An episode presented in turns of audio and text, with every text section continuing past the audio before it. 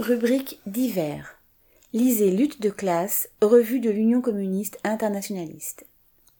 Au sommaire du numéro 223, avril 2022, entre parenthèses.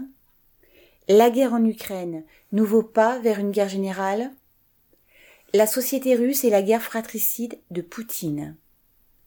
Haïti, quand des travailleurs relèvent la tête.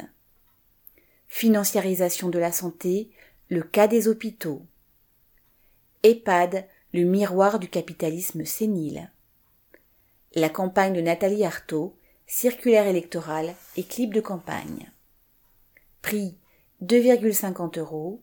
Envoi contre 5 timbres à 1,43 euros.